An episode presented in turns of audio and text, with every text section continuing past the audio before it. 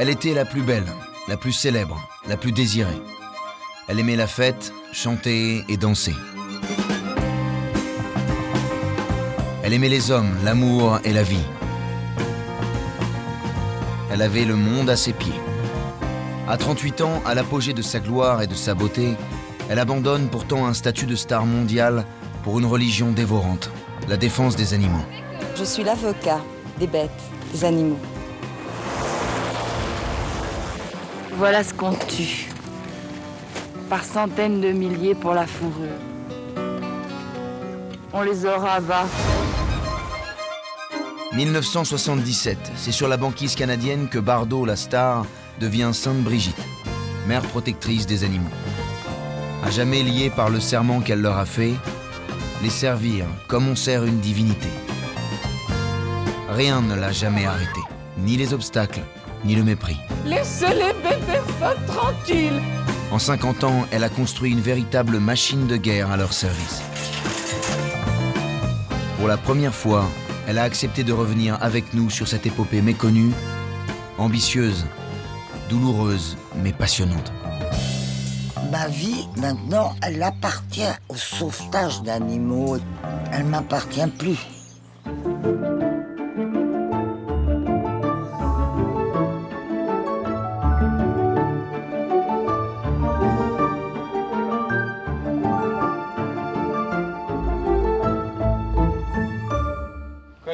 Colino 545 première. Parfait Ces images sont historiques. C'est la dernière fois que Brigitte Bardot fait l'actrice. Cette chanson, de quoi parle-t-elle? Elle ne parle de rien. C'est un trobar clous. Un trobar clous Une chanson close, obscure. Sur le tournage de Colino Trousse Chemise, son 51e film, Brigitte Bardot a l'esprit ailleurs. Devant des journalistes venus l'interviewer, la comédienne fait d'ailleurs preuve d'un enthousiasme limité à propos de son métier. Il y a longtemps que vous n'aviez pas joué en costume. Ça vous amuse? Oui, c'est amusant parce que ça dure que 10 jours. 10 jours de Périgord. C'est un 10 peu jours de vacances quand même. Périgord. Non, c'est du travail, mais enfin 10 jours, on peut le supporter quand même. C'est pas. Et ce n'est que lorsqu'il est question d'animaux qu'elle retrouve le sourire et les couleurs. Brigitte Bardot, je crois qu'il est inutile de préciser que vous aimez beaucoup les animaux. Ah oui, alors. Pendant le tournage, on a des superbes lévriers parce que ce sont des chiens d'époque. Mais il y a longtemps que vous avez cet amour pour les Oui, animaux. j'ai Brigitte. toujours eu. Toujours. Oui. Je trouve qu'il faut les respecter. Les animaux sont des êtres euh, vivants et qu'on doit les respecter. Et maintenant, je vous quitte parce qu'il faut que j'aille travailler. Je vous remercie, Brigitte. Au revoir. Allez. Depuis un moment déjà, bébé vit un véritable dilemme. Le cinéma l'intéresse de moins en moins alors que les animaux l'obsèdent de plus en plus. Un dilemme qui sera tranché le 6 juin 1973 à cause d'une étrange rencontre. On était en train de tourner une scène où j'étais habillé avec un hennin, machin, truc, le truc moyenâgeux. Et il y avait une dame qui faisait de la figuration avec une chèvre. Moi, évidemment, qu'est-ce que j'ai fait Aller directement vers cette dame avec sa chèvre. Et je lui dit, elle est mignonne, votre chèvre et tout. Et elle, elle me dit, dépêchez-vous de finir votre film là, parce que dimanche, euh, je fais un méchoui avec ma chèvre pour le, la communion de mon petit-fils ou je sais pas quoi. Oh, putain, là, j'ai cru que j'allais mourir. J'ai dit, vous allez la tuer Bah, bien sûr, on va faire un méchoui. Ah j'ai acheté la chèvre. J'ai quitté le plateau, je suis parti avec ma chèvre dans mon 5 étoiles, là. Je l'ai mise dans mon lit, avec la chienne et moi. Ça fait un bordel dans l'hôtel. Et je me suis vue dans une glace. Et je me suis dit, mais qu'est-ce que je fous là? Déguisée, ridicule, alors qu'une chèvre allait mourir dimanche pour euh, faire un méchoui.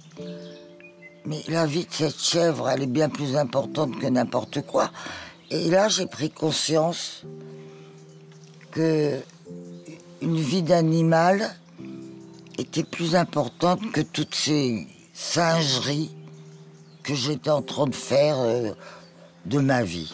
et j'ai décidé de plus les faire. Je veux, Oui. moi, passer mon temps à m'occuper de la défense animale. Oui. Voilà. Voilà, et je crois tout. que j'aurai beaucoup de travail. C'est pour ça qu'il vaut mieux que je fasse plus de cinéma. C'est peut-être son dernier film que Brigitte Bardot est en train de tourner à Sarlat dans le Il Périgord. faudra donc s'y faire. Brigitte Bardot plante les caméras pour aller planter ses choux. Voilà, c'est fini. Quand, à l'issue de ce tournage, Brigitte Bardot abandonne le 7e art, son bilan est flamboyant. 51 films dont une poignée de chefs-d'œuvre. Un répertoire musical promis à la postérité et une iconographie qui magnétisera encore longtemps les pages des magazines. Avec un tel palmarès, qui pouvait croire à une décision aussi radicale de sa part? Elle est sans doute la seule, en juin 1973, à savoir que ses adieux au cinéma sont irrévocables malgré les tapis rouges qui lui sont alors déroulés partout.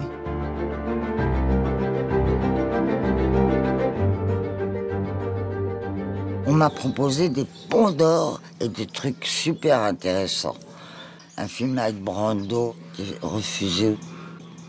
Le film L'affaire Thomas Crown, qui était écrit pour moi avec Steve McQueen.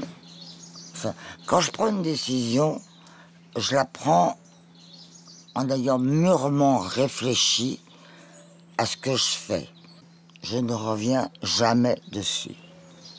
Jamais. Pourtant, à l'époque, dans la presse comme auprès du public, c'est le scepticisme qui l'emporte. Pourquoi cette blonde incandescente, devenue non pas une star parmi d'autres, mais la star internationale, claquerait-elle la porte du cinéma qui lui a tout donné D'autant qu'il est si simple de la confondre avec ses rôles. L'héroïne d'une ravissante idiote ou de La femme et le pantin est-elle à même de prendre une décision réfléchie C'est qu'on est à mille lieues d'imaginer le rejet violent et irréversible qu'elle éprouve depuis longtemps pour le cinéma.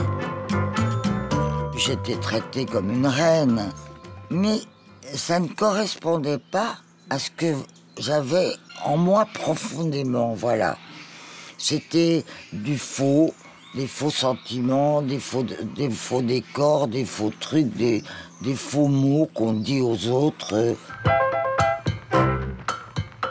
Bardot est en quête d'authenticité. Une authenticité qu'elle ne trouve qu'auprès des animaux. Entre elle et eux, c'est du sérieux.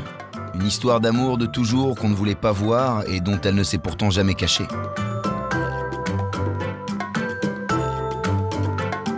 Déjà en 1956, à 22 ans, invitée à la télévision anglaise pour faire la promotion de Rendez-vous à Rio, film dont elle partage l'affiche avec la star anglaise Dirk Bogarde, de quoi parle-t-elle? Du film? Non. Mais déjà de sa véritable passion. Spaniel cocker.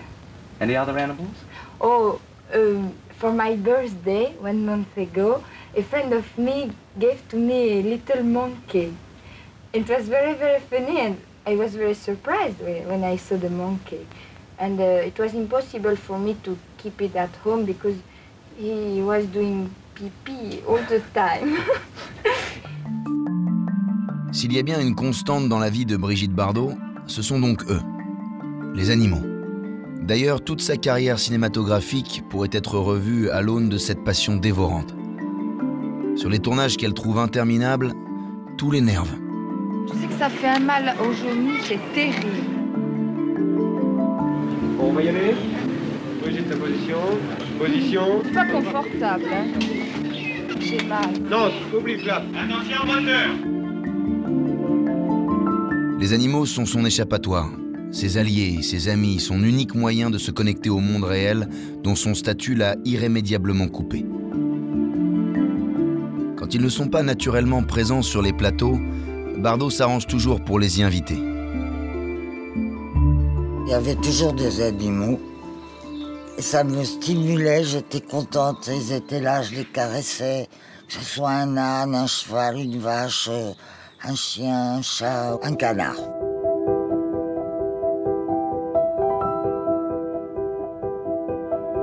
Sur le tournage de Vie privée de Louis Malle, Bébé sauve de la mort une fratrie de canetons orphelins en les couvant littéralement dans son décolleté. Bah, J'en ai rendu plus d'une folle, hein, des habilleuses, les pauvres. Avec tous les animaux que je me trimballais. Philippe Grimbert, psychanalyste. Brigitte Bardot est le fantasme de, de millions d'hommes sur la planète. C'est extraordinaire de voir que ces seins sont du côté complètement maternel. C'est tout juste si on n'entend pas les petits cantons chanter quelque chose.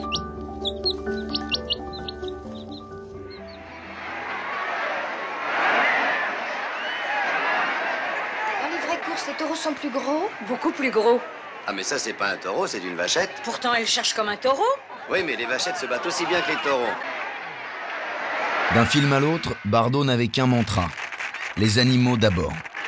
Et Roger Vadim va l'apprendre à ses dépens sur le tournage des bijoutiers du Clair de Lune. Je vais essayer moi aussi. Ça n'a pas l'air bien difficile.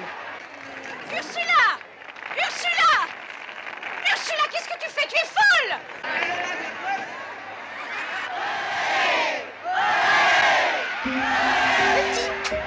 il me faisait jouer avec une vachette qui était là, comme il voulait qu'elle soit calme. Parce que c'était petit l'endroit, il lui avait donné des calmants. Et moi j'ai dit, mais elle est pas bien, elle bave. Puis elle tient pas debout, il y a quelque chose qui va pas, aller chercher un vétérinaire. Et puis elle est morte.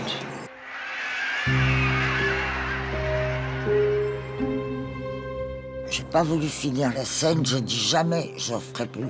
Cette scène, je veux pas la tourner.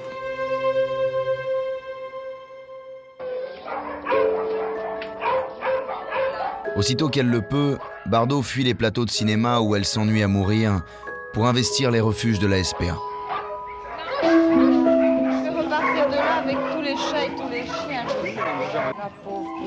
La SPA, c'est à l'époque la seule organisation dédiée à la défense des animaux et essentiellement à l'accueil des chiens et des chats errants. Quand ils ne sont pas adoptés rapidement, ils sont supprimés. Moi, je ne savais pas qu'on piquait les chiens à la SPA. Je croyais que c'était pas un paradis pour animaux, mais enfin, en tout cas, un, un asile sûr dans lequel ils pouvaient vivre en attendant un maître. Vous savez que J'ai pris 10 chiens, 20 chats. Écoute, c'est pas vrai. C'est l'arche de Noé. Voilà.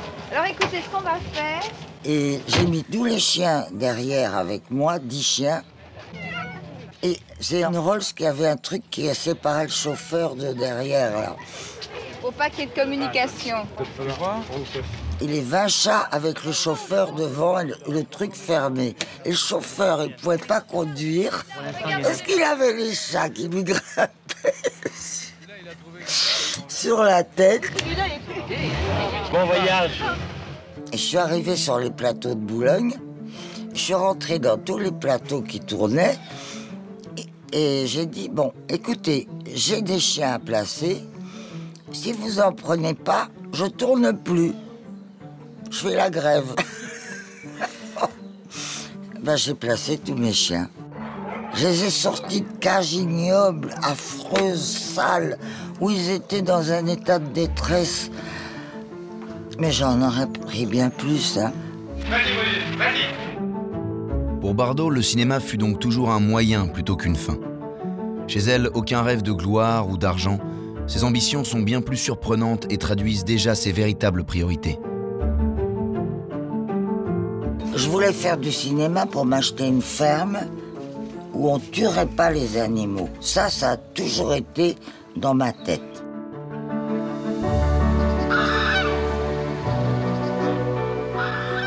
Bazoche, maison de poupée acquise en 1959 dans une vallée cossue de la région parisienne, donnera une réalité à son rêve.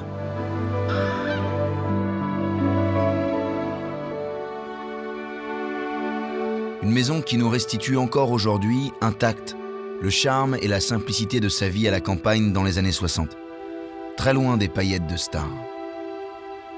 Sa guitare trône dans le salon, tout près du piano sur lequel Serge Gainsbourg a composé pour elle quelques chefs-d'œuvre.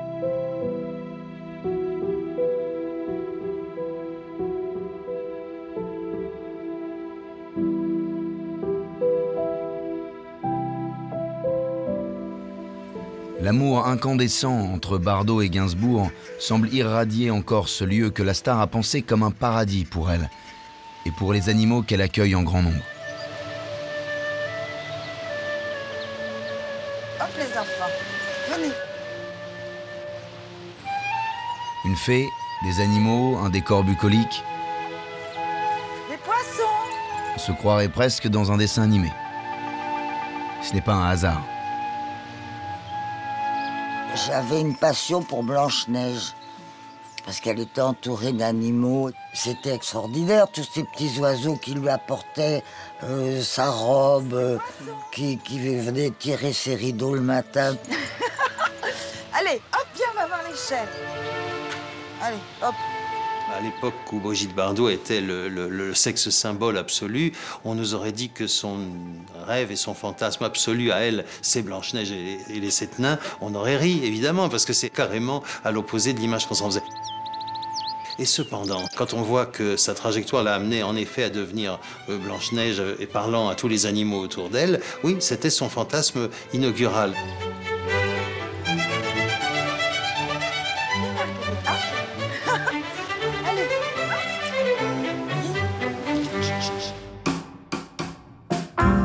Bardot se rêve donc en Blanche-Neige, cette icône asexuée de Disney, tout en incarnant pendant toute une partie de sa vie une femme libre, provocante, qui dévore la vie à pleines dents.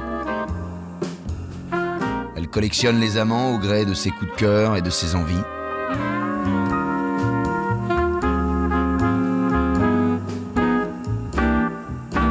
Brigitte Bardot, c'est une révolution sexuelle à elle toute seule bien avant mai 68. Et notre révolutionnaire est aussi libre dans ses actes que dans ses paroles. Quel était le jour le plus heureux de votre vie?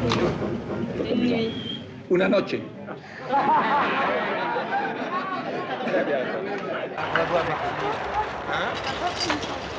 Brigitte, je savais pas que vous intéressiez à la, à la course automobile. Moi non plus. Non plus? Non Qu'est-ce que plus. vous préférez, les voitures ou les pilotes? Je crois que pour le moment, je préfère les pilotes. Merci. Son sex appeal naturel alimente tous les désirs.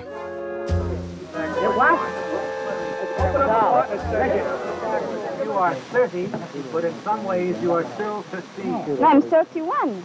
But in some ways you are still 15. What do you mean by that? And you?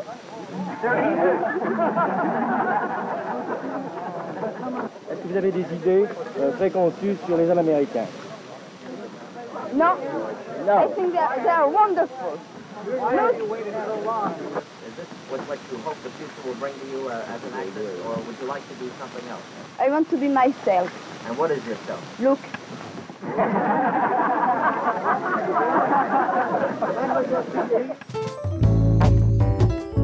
Mais une liberté aussi effrontément affichée, revendiquée, dans la société patriarcale et machiste des années 60, lui attire autant d'amour que de haine, de fascination que d'opprobre. Vergès, vous avez commencé à faire des études de médecine jusqu'au moment où, par hasard, vous avez ausculté Brigitte Bardot. Et cette auscultation a duré deux ans et demi, en gros. Oui. Alors, mais ça devait être une existence euh, passionnante. euh, Euh, oui, c'était une expérience. euh, rencontrer quelqu'un d'exceptionnel, ça en a marqué quelques-uns. Quelques-uns. Vous pouvez citer un chiffre? Non. Non. Il n'y a pas d'amicale, il n'y a pas d'association, il n'y a rien. Les animateurs de télévision en font leur chou gras et les cinéastes utilisent son sex appeal pour dynamiter l'ordre établi.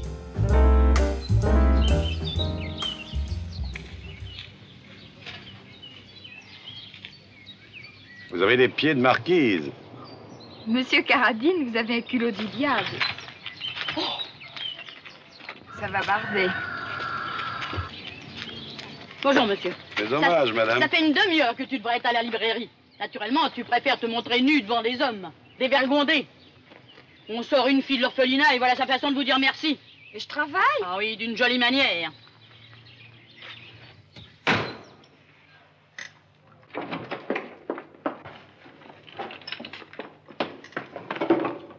Ah, tu regardais toi aussi.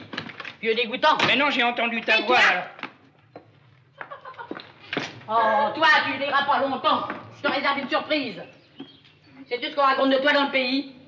Tu t'en moques? Eh ben, moi pas. J'ai bien regondé. Tu vas répondre, oui ou non? Une violence qui traduit bien la place qu'occupe Brigitte Bardot dans l'imaginaire collectif des Français. Son public vit comme une trahison la fin de sa carrière d'icône. Les hommes, dont elle est le fantasme absolu, se sentent tout particulièrement trahis. Elle est gentille, elle aime les animaux. S'occupe des bébêtes, des Elle petites s'occupe. bébêtes. Oui, oui, oui, oui. Bon, bah, ça va. Et j'ai été. euh, Vous avez quelque chose à dire pour Non, je dis j'aimerais bien qu'elle s'occupe de la mienne. Mais c'est pas. euh, Non, ça, ça, c'est- s'arrête là. c'est- Non, bah, oui, j'espère que ça s'arrêtera là. Cet amour des animaux, elle l'a toujours proclamé. Mais bébé, on ne l'écoutait pas. On se contentait de la regarder. Et pourtant, ce jour de janvier 1962, sur le plateau de 5 colonnes à la une, la militante cherchait déjà à faire oublier la star. Brigitte Bardot, des millions et des millions de téléspectateurs en cette seconde vous voient apparaître au centre de leur écran. Vous avez quelque chose à leur dire, de quoi s'agit-il? Il s'agit des abattoirs, c'est-à-dire de la façon dont on tue les animaux encore à notre époque. Bien sûr, ça n'est pas tout à fait ma place d'être ici ce soir. J'aurais préféré que ce soit quelqu'un d'autre qui me remplace. Mais comme personne n'est là, c'est moi qui suis là pour vous parler de, de cette horreur qui se passe encore actuellement. C'est-à-dire que les méthodes d'abattage d'animaux n'ont pas changé depuis le Moyen Âge. En quête de crédibilité, Bardot avait troqué son sex-appeal abrasif et son exubérance naturelle contre un look de jeune fille modèle et une maîtrise parfaite d'un problème pourtant complexe. Les petits animaux, les veaux, les moutons et les chèvres, sont égorgés vivants. On leur coupe la gorge et le sang s'écoule entraînant la mort. Vous dénoncez ce que vous croyez être un scandale, ce que vous pensez Je, être un scandale, qui en je ne crois un. pas, je suis sûre que Oui. c'est un scandale. Et elle ne se contente pas de dénoncer, elle apporte des solutions. Il y a quelque chose qui existe en Angleterre et au Danemark, qui est un pistolet qui est muni d'un emporte-pièce avec une broche qui transperce la boîte crânienne qui donc met l'animal euh, KO, si on peut dire, juste une, une sorte d'anesthésie. C'est la première fois que Bardot prend position avec une telle force sur le problème de la maltraitance animale. J'étais malade de trac en me disant, selon ce que je vais dire, comment je vais le dire et la façon dont ça va être interprété, je sauve ou je ne sauve pas des vies. Et ça, c'est terrible, c'est comme, comme un avocat un peu. Notre ambition, notre vœu, notre but, c'est de faire euh, passer un décret qui interdise euh, la tuerie sans, an- sans anesthésie ou sans assommement euh, préalable. Des paroles aux actes. L'avocate Bardot, déjà activiste de la cause animale, n'ignore pas que sans un prolongement législatif, les revendications énoncées à la télévision resteront lettres mortes.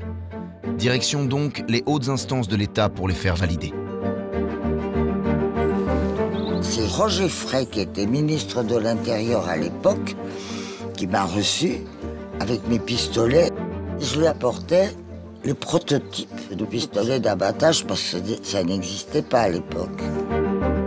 Convaincu par l'exposé de la jeune actrice, Roger Frey fait passer en avril 1964 un décret spécifiant que les animaux devront être endormis avant d'être saignés.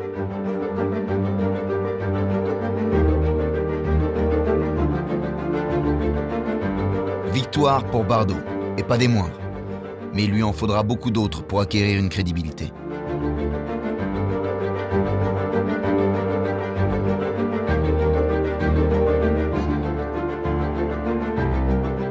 Sur le plateau de 5 colonnes à la une, Pierre Desgroupes pose une dernière question que tout le monde a sur les lèvres. Une question dont elle aura à répondre toute sa vie. Vous ne pensez pas que le public va trouver étrange que vous, Brigitte Bardot, vous vous occupiez de ces problèmes Qu'il va se dire euh, Je C'est de la publicité. Pourquoi pas? On se l'est déjà dit à propos d'autre chose. Oui. Vous savez, je pense que je suis peut-être une des rares personnes au monde qui n'ait pas besoin de publicité. La question est d'autant plus légitime que ce jour-là, Bardot a aggravé son cas. Ce ne sont plus seulement les chats et les chiens qui la préoccupent. La voilà qui met aussi son nez dans le milieu âpre et masculin des abattoirs. Si auprès des politiques elle a remporté une victoire, Auprès du public, elle reste inaudible. Et pour cause. Elle vient troubler le festin auquel accède enfin la France après les privations et les rationnements de la guerre. Et culpabiliser les mangeurs de viande devenus grâce à la prospérité des Trente Glorieuses le premier parti de France. La viande hachée, de la vraie viande rouge, hachée devant vous par votre boucher. Formidable. Énorme steak tartare. Années 60, l'économie est en plein boom. L'industrie agroalimentaire monte en puissance.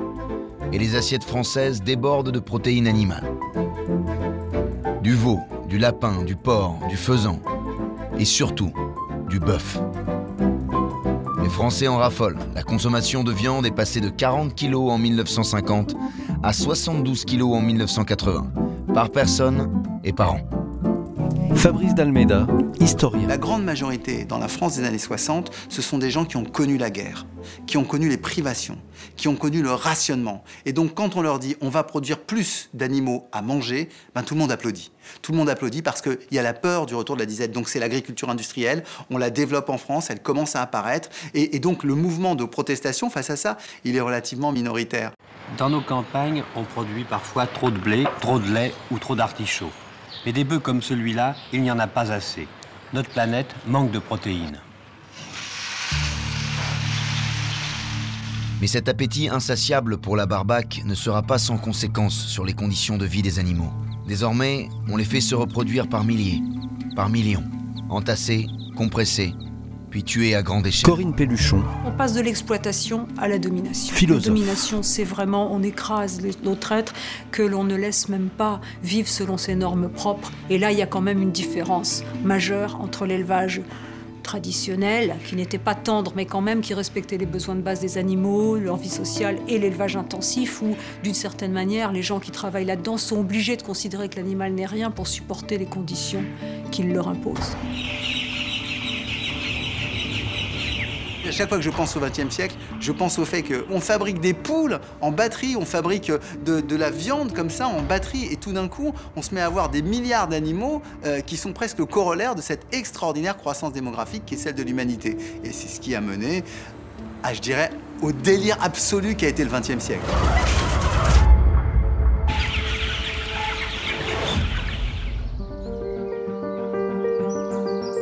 Longtemps, Bardot, végétarienne depuis les années 70, sera l'une des rares à dénoncer ces dérives. Brigitte Bardot est une pionnière en France. Dans les années 70, il n'y avait pas grand monde qui euh, s'occupait de ces questions-là. Donc ça, c'est vraiment majeur. Bardot seul contre tous. Et qui mesure, maintenant qu'elle est loin des plateaux de cinéma, le gouffre qui sépare le statut d'icône de celui de simple mortel.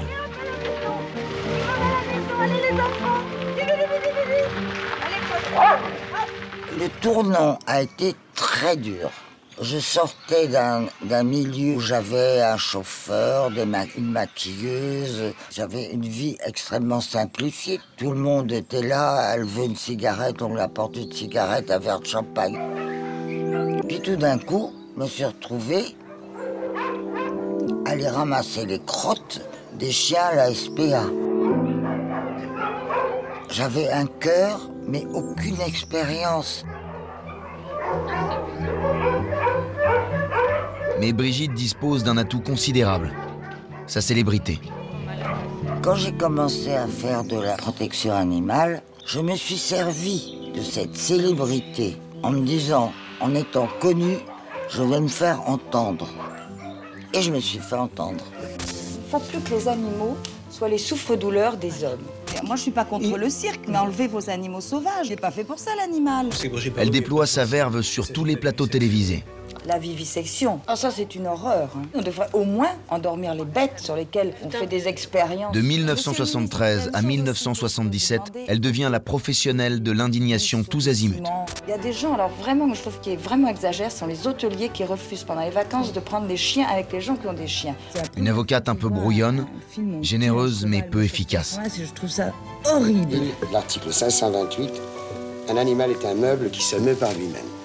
Quoi?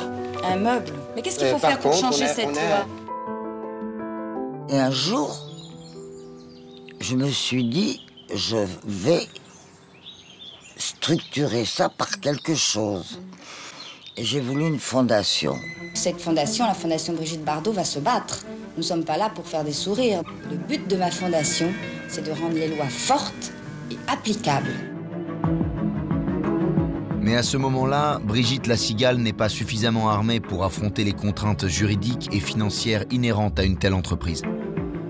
La première fondation Brigitte Bardot, née en 1976, fermera donc ses portes quatre mois seulement après sa création. Bardot accuse le coup, mais lorsqu'on a trouvé en soi la force de renoncer à un destin fabuleux pour un sacerdoce ingrat, on ne se renie pas au premier revers. Et un an plus tard, en mars 1977, sur la banquise canadienne, la star va livrer, au nom des bébés phoques, le combat qui donnera enfin à sa cause toute sa légitimité. Grâce au Suisse Franz Weber, sommité mondiale de l'écologie. On m'a dit que Franz Weber envisageait d'aller sur place pour essayer de sensibiliser l'opinion publique à ce massacre.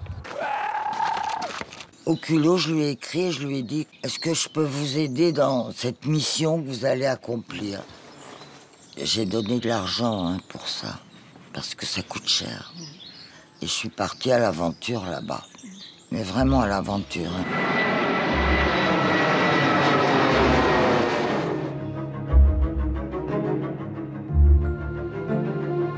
Bardot est toujours un aimant à caméra.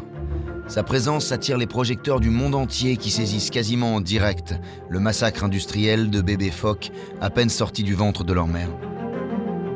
300 000 chaque année dont le sang répandu sur la neige marquera les esprits et dérangera les consciences.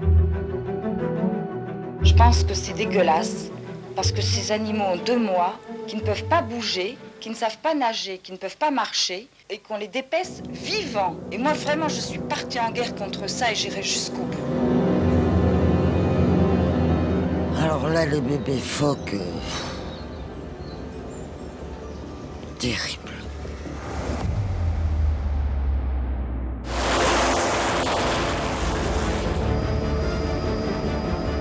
Moi qui suis pas du tout aventurière, qui aime pas prendre l'avion, qui aime pas bouger de chez moi, c'est un exploit.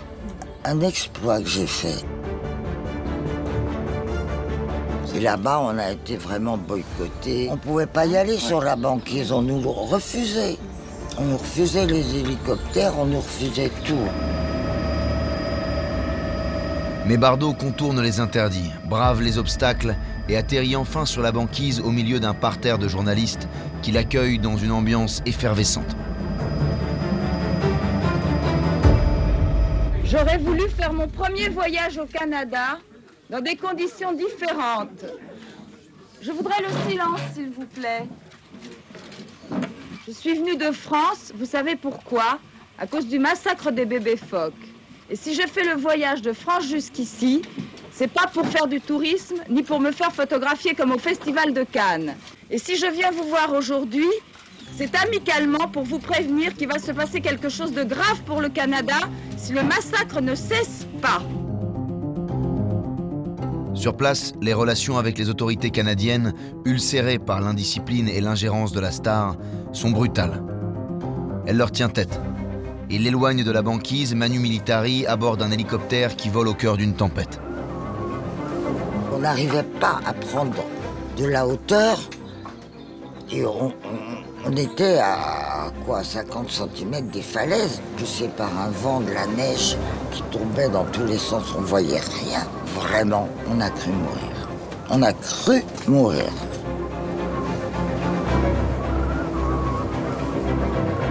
Malgré le danger, elle ose un nouveau coup d'éclat. Elle fait atterrir l'hélicoptère en plein territoire de chasse. Pour une confrontation d'anthologie avec des chasseurs. Did you mind to change your job? Do you like the job you are doing? Yeah. You like to kill baby seals? So, it's not a pleasure, I think, for you to kill baby seals. Dans ce moment-là, cette, cette icône et ce sexe symbole absolu au milieu de ces hommes, elle allait essayer de leur dire, vous vous rendez compte, ces pauvres bêtes qui souffrent et eux hochaient la tête avec beaucoup d'hypocrisie. On sentait que malheureusement le combat n'était pas gagné d'avance. we propose you, and it's very, very, very serious, eh, to make here a, a factory, a big factory, fantastic, modern, and everything, the best, to make synthetic furs. You heard about me, you know who I am, no? Uh, maybe, I don't know. But, bon. I have my name very well known in all the world, and I give you my name to sell from vendre, to sell the merchandise in all the Canada with my name, and the money will be not for me, but for you. You understand what Yeah, I mean? sorry, okay. Well, I, give, I give you my name. It's very important in, in shops if you s- sell a, a first a synthetic first coat with Brigitte Bardot name. uh, It's better for a woman to buy it than to buy uh, Mrs. Dupont uh, first. You understand? Also, I will. I, I give it to you. Alors on va se revoir, non pas en ennemi, mais en ami. D'accord Oh oui. Et vous nous aiderez. Oh oui. C'est vrai C'est vrai. Promis Oh oui. Alors à la vôtre. À la vôtre. C'est à l'issue de cet échange surréaliste que Brigitte Bardot va faire l'une des plus importantes rencontres de sa vie. Voilà ce que c'est qu'un bébé phoque. Et voilà ce qu'on tue. Par centaines de milliers pour la fourrure. Voilà. On les tue pour faire des jouets en peluche, des bébés phoques en peluche, des manteaux de fourrure pour les connes qui veulent se mettre ça sur le dos. Et voilà. On les aura, va. J'ai ressenti une émotion, une émotion, un amour pour cet animal, pour, pour la maman qu'il cherchait qui était un peu plus loin. Regarde, regarde la mer qui sort là, vite, vite, vite, là, là, là.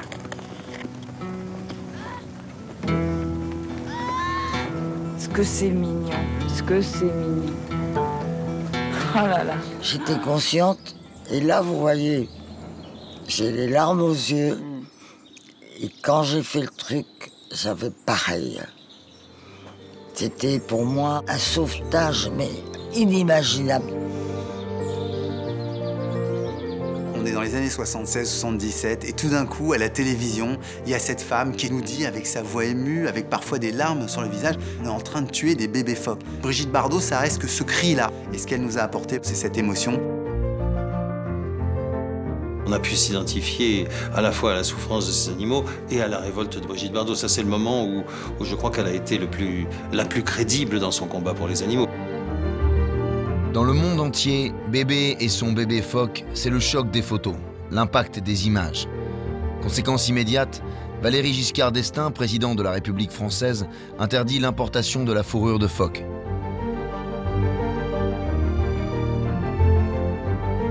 Nouvelle victoire pour la Passionnariat qui, malgré le succès spectaculaire de son expédition canadienne, fait un retour désenchanté et même douloureux sur le sol français.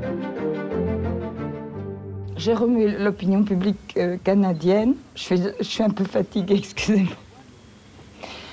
J'ai remué l'opinion publique canadienne et même dans le pays le plus hostile, celui que j'allais attaquer, j'ai des alliés.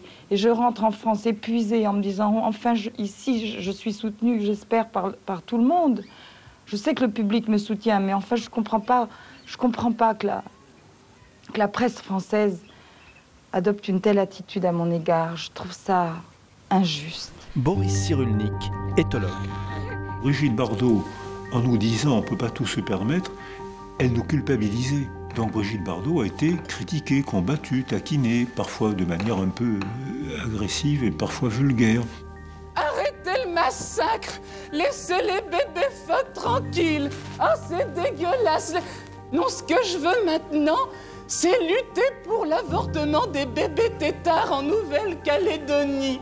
Laissez les têtards J'ai vraiment pleuré. Vous pouvez pas vous imaginer ce que j'ai trouvé immonde. Vraiment, euh, vraiment, ça m'a fait mal. Décidément, Bardot n'aura jamais été prophète en son pays. Elle est considérée comme un symbole français de haut vol, certes, mais rejetée comme rebelle, rétive, sortant toujours du cadre. Une scandaleuse doublée d'une emmerdeuse. Intransigeante face à ses adversaires. Si vous trouvez que c'est bien, vous ne méritez pas de vous appeler un être humain. C'est tout ce que j'ai à vous dire. Vous êtes un monstre. Sans aucun filtre quand elle se mêle du débat public.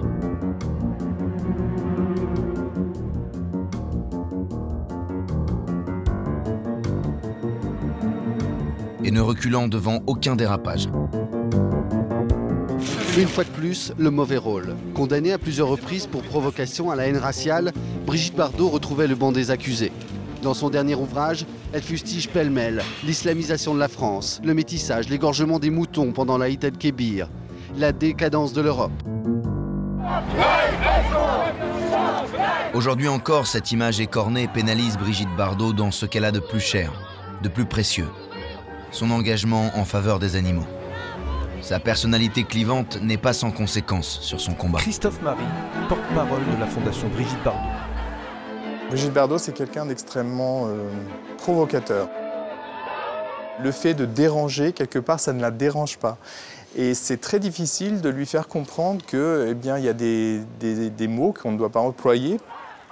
Oui, moi, ça m'a dérangé parfois des prises de position qu'elle a pu avoir, parce que ça peut nuire euh, bon, à son image ou à son combat. Son image, elle n'en a absolument rien à faire. Mais elle a une telle constance dans son combat que tout le monde, quand même, lui reconnaît cette sincérité dans son combat. Une autre constante qui agace chez Bardot, ses interpellations des hommes politiques qu'elle poursuit de sa vindicte épistolaire. Monsieur Macron, vos déclarations en faveur du retour des chasses présidentielles déshonorent votre fonction. Vos prédécesseurs, plus âgés mais peut-être plus modernes, avaient saisi l'évolution des mentalités. Monsieur Sarkozy, nous n'avons pas le droit moral d'ajouter à l'horreur de l'abattage une souffrance extrême et totalement inutile. Monsieur le Président, vous me l'avez promis, alors tranchez, Monsieur le Ministre. La France vous paye non pas pour prendre des vacances, Monsieur Hulot, mais pour assumer le poste important que vous occupez au gouvernement. Son style rentre dedans ne lui ferme pourtant pas les portes du monde politique, ni celles de l'Élysée. Les présidents de la République, c'est bien simple, elle les a tous vus. Ils l'ont tous déçu. Quand j'entends tous ces politiques qui nous font des monts et merveilles de promesses et qu'il n'y en a pas un seul, que ce soit de droite, de gauche ou du milieu, qui parle une fois d'un problème ou d'une amélioration de la condition animale en France, moi je suis scandalisée. Brigitte Bardot voit toujours le verre à moitié vide. Et pourtant, elle n'a cessé de contribuer à l'évolution des lois en faveur des animaux. Et pas seulement en France. Christophe Marie, porte-parole de la Fondation Bardot, va porter partout les revendications de sa patronne, y compris au Parlement européen où il se livre à un lobbying très actif. Younous député européen. La question du bien-être animal et même de l'écologie, c'est un enjeu de civilisation. La question animale, elle fait progresser euh, l'idée qu'on a de l'humanité. Et le travail que fait la Fondation Brigitte Bardot a permis euh, très clairement de faire évoluer un certain nombre de directives euh, européennes. Diplomatie d'un côté, communication et provocation de l'autre, ce sont les deux leviers de la femme d'influence qui est devenue Bardot au fil du temps. Mais avant d'arriver à ce savoir-faire politique, Bébé a dû professionnaliser son action et créer l'outil indispensable à son combat. Ce sera la fondation Brigitte Bardot deuxième version, créée en 1987, qui évitera cette fois les écueils rencontrés dix ans auparavant. C'est Charles Pasqua qui m'a aidé parce que j'y comprenais que dalle. Je suis allée carrément voir le ministre. Et c'est lui qui m'a dit, Brigitte, il vous faut un capital de 3 millions de francs à l'époque pour mettre en fond de votre fondation. Et là, j'ai commencé à vraiment comprendre. C'est pas le tout d'avoir un cœur. Il fallait se plier aux obligations administratives. Et je l'ai fait. 3 millions de francs. Pour réunir cette somme dont elle est loin de disposer, elle va commencer modestement. Trop modestement, peut-être. À Saint-Tropez, devant les badauds éberlués, elle déballe sur le marché de la place des Lys une partie du contenu de la madrague. me levais à 5h30 du matin, et j'allais préparer mon petit stand joli. Ils achetaient. Ils achetaient. J'ai vendu tous mes bracelets mexicains, mes chapeaux, mes colliers, mes, mes jupons, et tout ce que vous voulez. Alors le soir, je, je dédicassais des photos, dédicassais des photos et je les vendais. Ils étaient contents. Mais jouer à la marchande deux fois par semaine ne l'amènera pas loin. Bébé le découvre assez vite. Elle est mûre pour se dépouiller encore plus de ce qu'elle possède. Ça tombe bien, son célèbre appartement parisien de l'avenue Paul Doumer recèle d'inestimables trésors.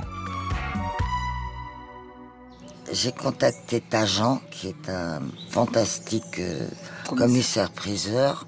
Il est venu chez moi et on a fait un tri. Il m'a dit ça, ça, alors des choses auxquelles je tenais, évidemment les plus belles. hein.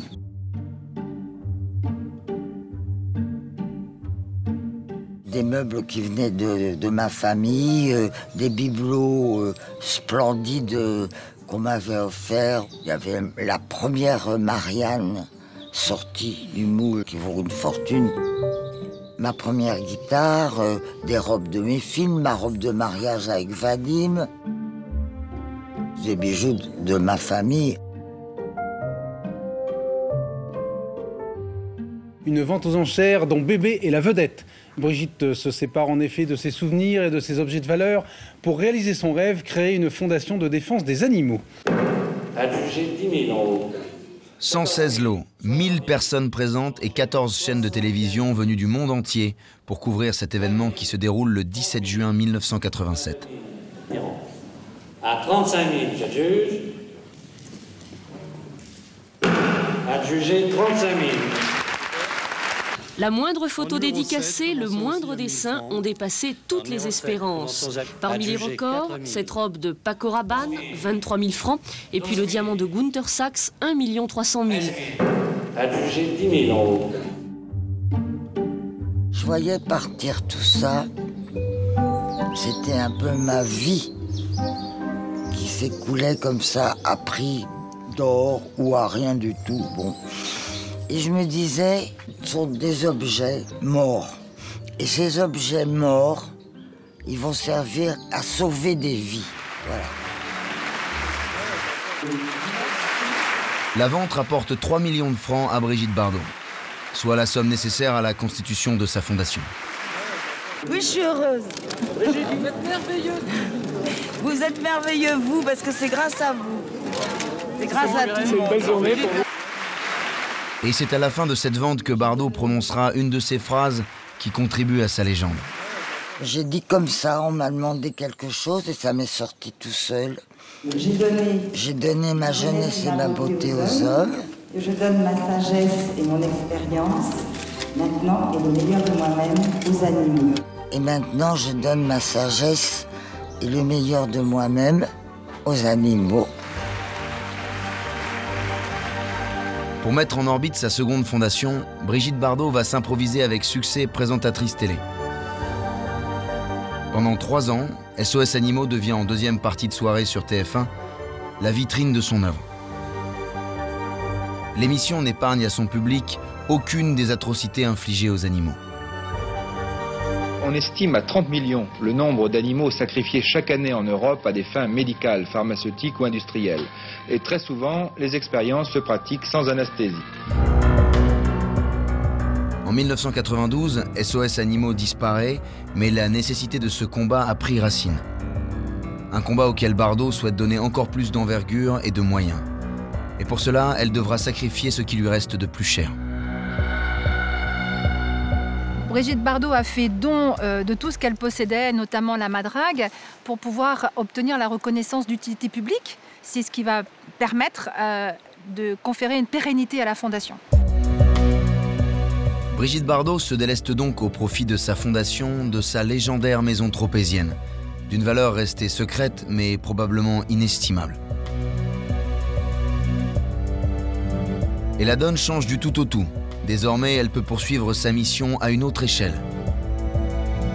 Une fondation d'utilité publique bénéficie de prérogatives exceptionnelles, dont la plus importante est la possibilité de recevoir des héritages. Nous sommes totalement exonérés des droits de succession. Euh, c'est pour ça que nous avons de, beaucoup de, de legs, puisque nous ne payons pas d'impôts. On ne vit que de ça. Parce que comme moi j'ai tout donné, ils peuvent pas avoir le doute que leur argent ne sera pas utilisé pour les animaux.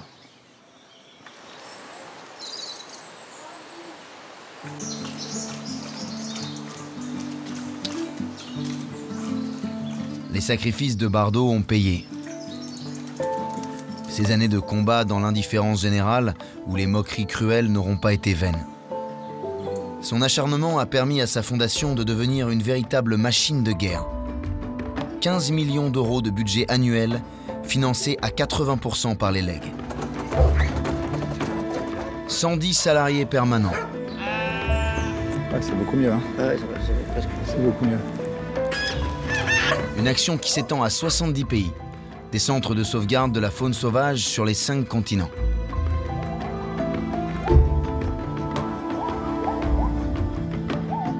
Des sauvetages d'animaux marins à bord du trimaran le Brigitte Bardot qui sillonne les océans.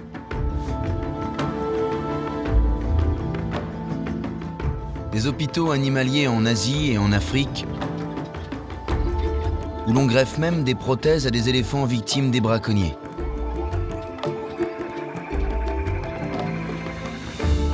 Et aussi des sauvetages d'animaux qui peuvent mobiliser des moyens dignes d'une superproduction hollywoodienne. Comme pour l'hippopotame Tonga. Tonga a été exploité en France dans un cirque itinérant, mais en toute illégalité. Son cadre de vie, c'était une roulotte et de l'eau croupie. Alertée, la Fondation Bardot décide de le sauver et de le transférer en Afrique du Sud, sa terre d'origine. Allez, viens. Allez, viens vite. Tiens. Tiens, Tonga. Tonga. Allez, viens. Eh oui. Allez, viens, mon grand. Mais transporter un pachyderme de 2 tonnes à l'autre bout du globe, c'est un pari fou. Camion, avion cargo et enfin transfert jusque dans son nouveau lieu de vie africain. Quand BBM, elle ne compte pas. 40 000 euros rien que pour l'acheminement de Tonga. Et une happy end, il coule aujourd'hui des jours heureux dans son milieu naturel.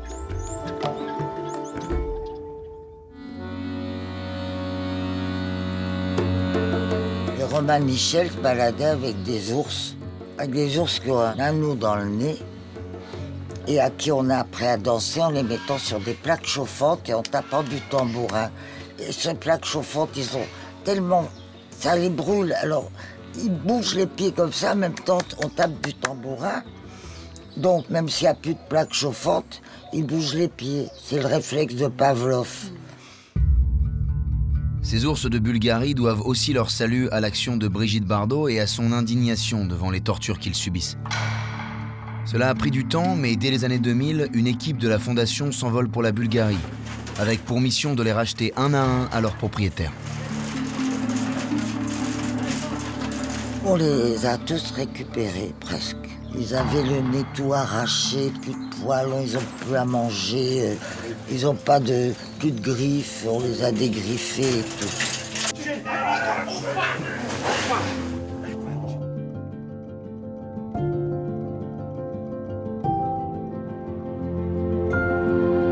24 ours récupérés puis libérés dans un immense parc de 11 000 mètres carrés cofinancé par la Fondation.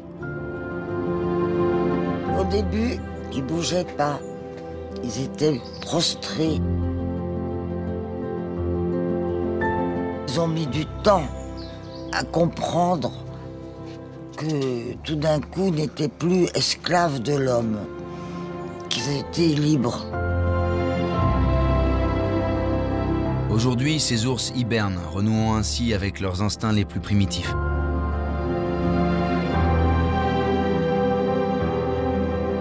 Mais Brigitte Bardot ne s'en est pas tenue là.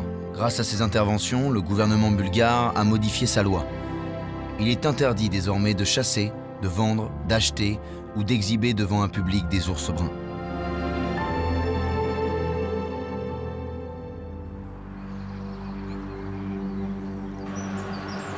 En France également, de nombreux sauvetages sont à mettre au crédit de la Fondation Brigitte Bardot.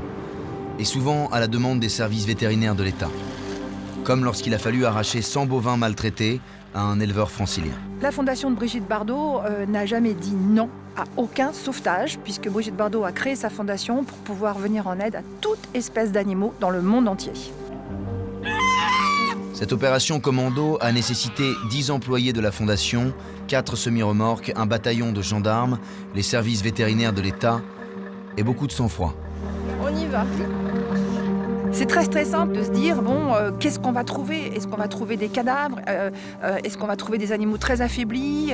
On est face aussi à une détresse souvent humaine parce qu'on va enlever les animaux d'une personne dont c'est le gagne-pain.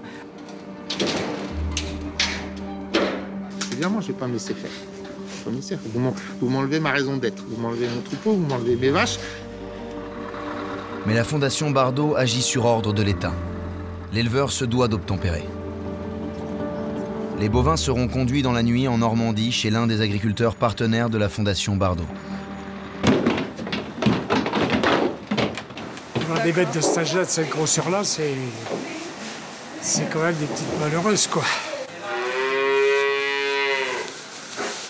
La Normandie va devenir leur paradis. Ah merde. Ils sont une vingtaine d'agriculteurs en France à souscrire à une idée mise en place par Brigitte Bardot et ses équipes. En contrepartie d'un salaire fixe, ces éleveurs n'emmènent plus leurs bêtes à l'abattoir.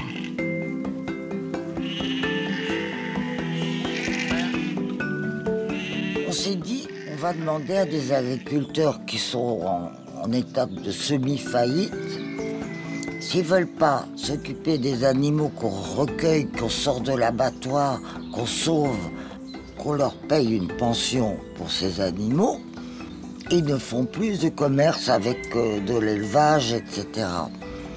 Eh bien, ça marche très bien. Marguerite. Tu viens, Marguerite? Marguerite, la grise, a été sauvée d'un abattoir. Elle était prête à passer euh, de l'autre côté. Et elle a été sauvée euh, in extremis, on va dire. Et ça fait 4 ans qu'elle est là. Et elle est belle, hein elle est-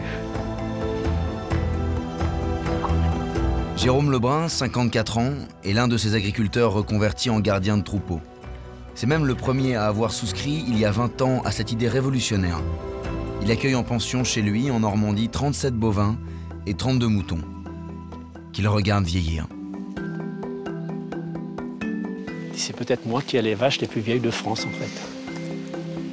Bah, Le fait de voir mourir naturellement comme nous, bah, c'est beau quand même, quoi.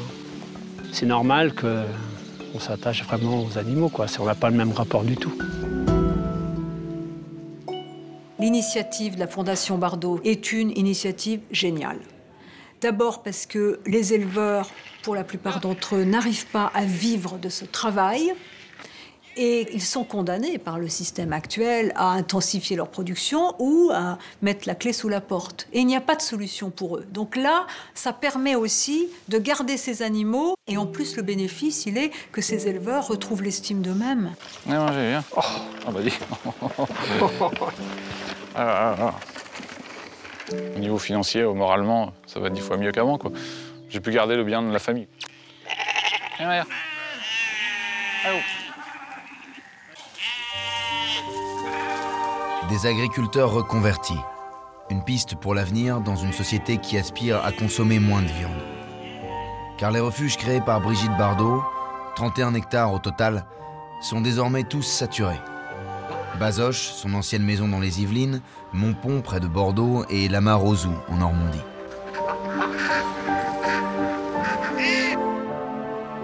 J'ai un très mauvais souvenir des refuges quand j'allais à la SPA, etc.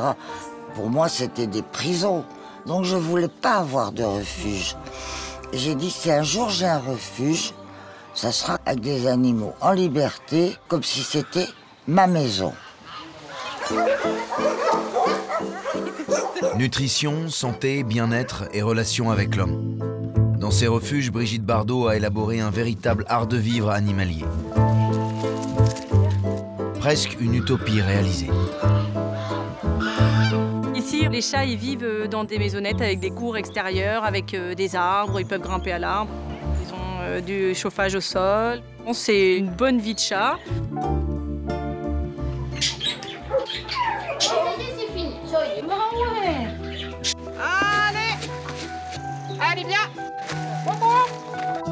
Il mange un mélange de bananes, de pain trempé dans l'eau, de légumes de saison en général. On avait des raisins, là on n'en a plus. Il y a des petits pois, de la salade, des produits frais.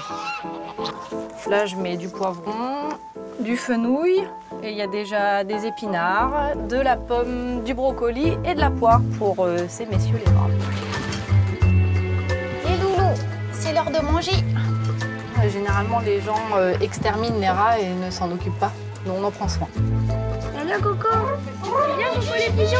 Viens. Allez, Choupette.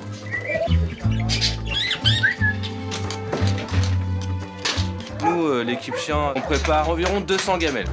Chaque chien a sa ration en fait. Et on fait des réunions de temps en temps pour revoir le dosage, si le chien a plutôt maigri, grossi.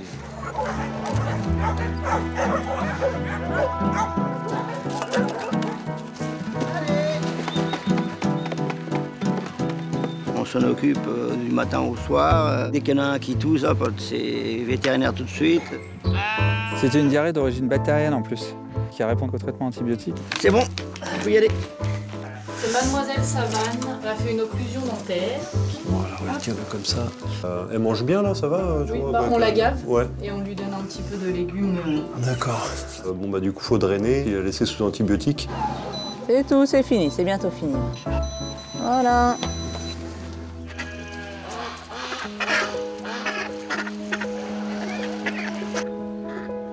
Dans tous les refuges de la Fondation, on garde l'âme de Brigitte et l'idée de Brigitte. Il faut que la personnalité de Brigitte reste vraiment présente. On ne serait pas là s'il n'y avait pas eu Brigitte Bardot.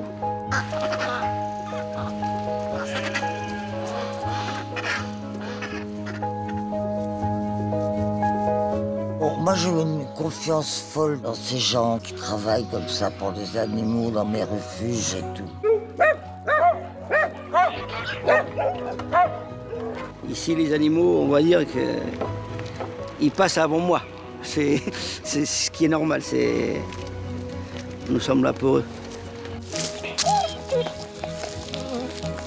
Que ce soit avec une poule, un chat, un chien, un rat, on sent l'amour qu'ils ont, on sent euh, leur apaisement, on sent leur détresse, euh, on sent quand ils sont stressés.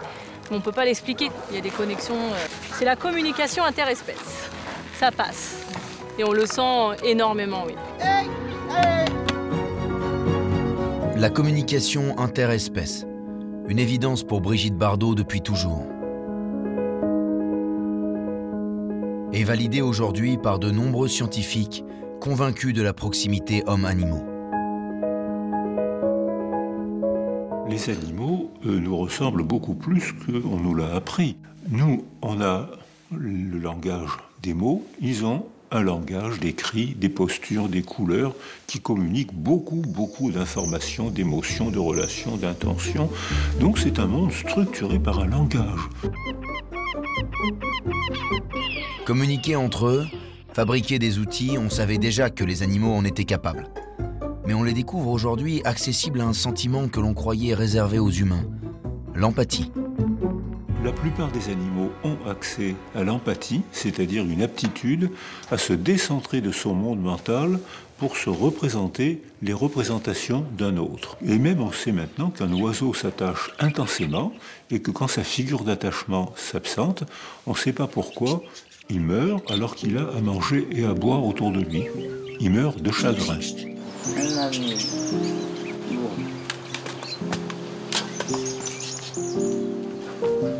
Brigitte Bardot a toujours eu cette connaissance instinctive des animaux.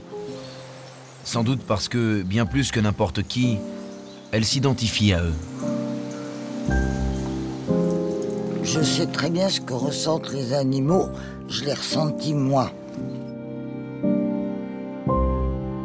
J'étais comme un animal, traqué, traqué, traqué. Faut se souvenir avec quel acharnement et quelle violence Bardot fut harcelé, épié, poursuivi, parfois piétiné, pris au piège de sa notoriété. Ma vie ressemble à une grande prison. Je suis obligée de vivre avec les rideaux tirés ou les volets tirés parce qu'il y a des téléobjectifs sur le toit d'en face. Elle-même a été traitée comme un animal, c'est-à-dire traquée, enfermée.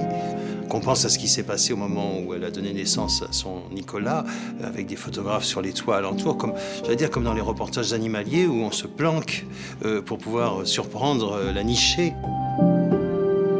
Il est évident qu'elle a été un bel animal, victime de safari photo, certes, mais de safari.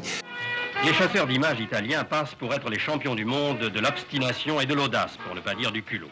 Mais cette fois, ils sont tombés sur un gibier qu'il n'est pas facile de surprendre au gîte, ni de débusquer, encore moins de tirer à bout portant. Longtemps, Bardot a été un animal traqué.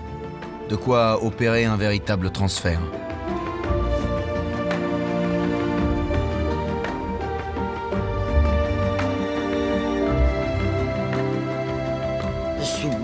Plus animal que être humain.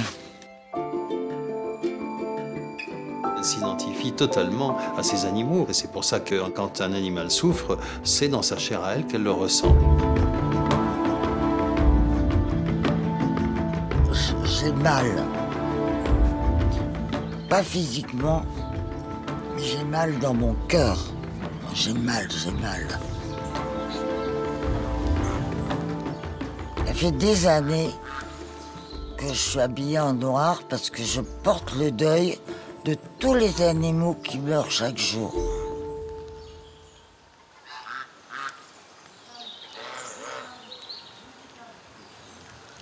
Paprenelle Paprenelle Viens Paprenelle Oh, tu es jolie. Mais que tu es jolie. Mais que tu es jolie. Attends, attends. On sait que Bardot elle-même l'a dit, n'a pas été forcément une mère idéale, ni une bonne mère. En revanche, elle est une bonne mère absolue pour les animaux. Comme si bébé euh, s'était intéressé aux bébés animaux bien plus qu'aux bébés humains. Elle y déploie toutes ses qualités de mère.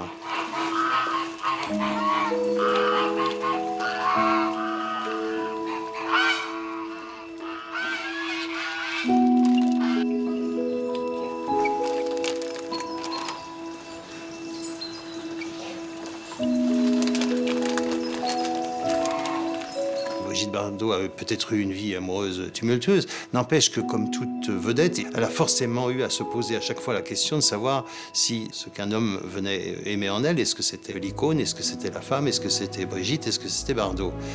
Avec les animaux, la question ne se pose pas. Et je crois que pour elle, c'est absolument fondamental d'être aimée à ce point par des animaux pour qui elle n'est que Brigitte et sûrement pas Bardot.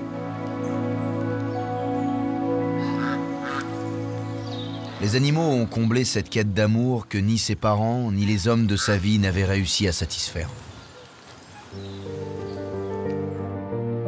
Elle incarne l'amour des bêtes. C'est-à-dire que la question animale, c'est pas seulement quelque chose qui est lié à l'argumentation, à la science. Bien sûr, la science est fondamentale. L'éthologie, qui nous fait prendre conscience de la richesse des existences animales, est majeure. Mais c'est pas, ce n'est pas seulement avec les arguments et les connaissances qu'on change ses styles de vie. Il faut aussi des émotions. Brigitte Bardot a joué un grand rôle. Moi, je dis c'est un phare. C'était un phare, tout le, monde, tout le monde savait qui c'était. Donc, ce phare a été un porte-parole et elle a mis en lumière un problème que les scientifiques précisent. L'éthologie est la charpente scientifique de la défense des animaux. L'éthologie sans phare restait dans les laboratoires. Personne n'en aurait parlé. Les phares, Brigitte Bardot, mais beaucoup, beaucoup de gens, ces phares-là, on en aurait ri s'il n'y avait pas eu les scientifiques. Et en associant les deux, on a métamorphosé la condition animale. La rencontre de l'émotion et de l'élaboration scientifique, ce serait donc la recette qui a donné une ampleur nouvelle à la cause animale. Bébé fut sûrement la lanceuse d'alerte la plus tenace, la plus constante et la plus impliquée. Et aujourd'hui, ce combat qui lui est si cher infuse enfin toute la société.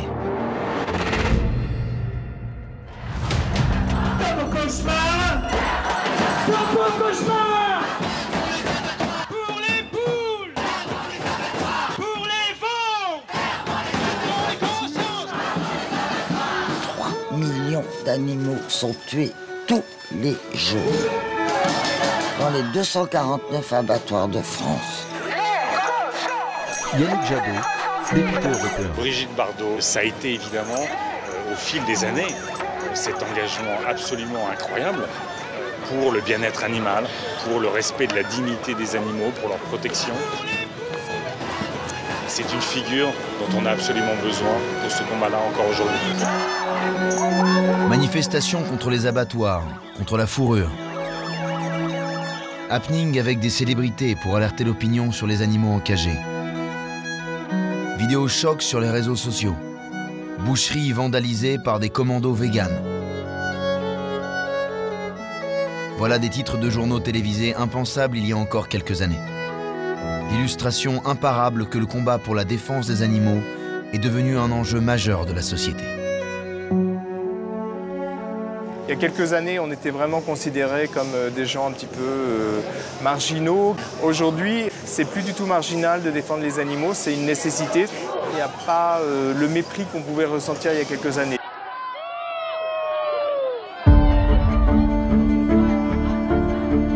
Il y a une prise de conscience public, mais forte.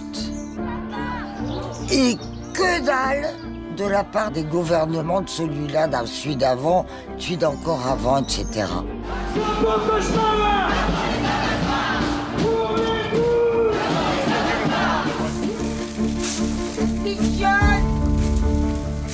Les petits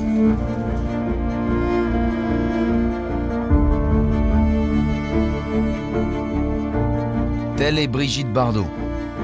Éternelle révoltée, éternelle insatisfaite.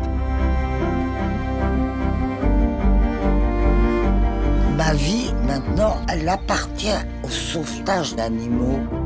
Elle m'appartient plus. Je suis responsable d'eux. au point de tout leur sacrifier. Brigitte Bardot, c'est la tour de contrôle de la souffrance animale. Elle n'ignore pas que prétendre l'éradiquer, c'est une mission impossible. Aussi, dans ces moments de doute, elle sait où puiser le courage de poursuivre sa bataille.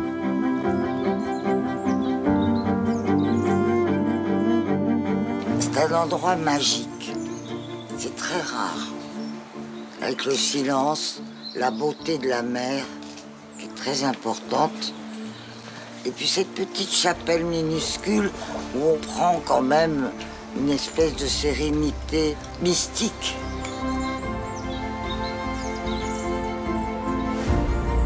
Alors, quand vraiment ça va pas, mais j'y vais.